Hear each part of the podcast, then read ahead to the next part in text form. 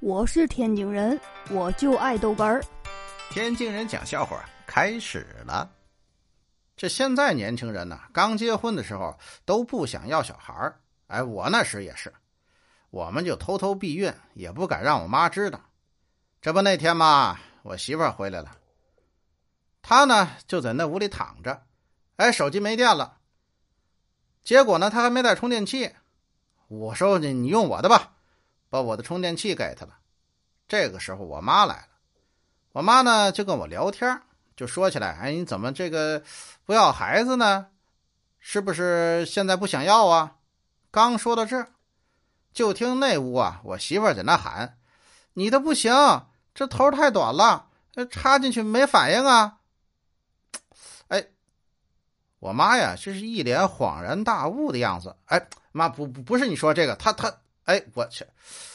哎呦，怎么这么寸呢？哎呦我的妈！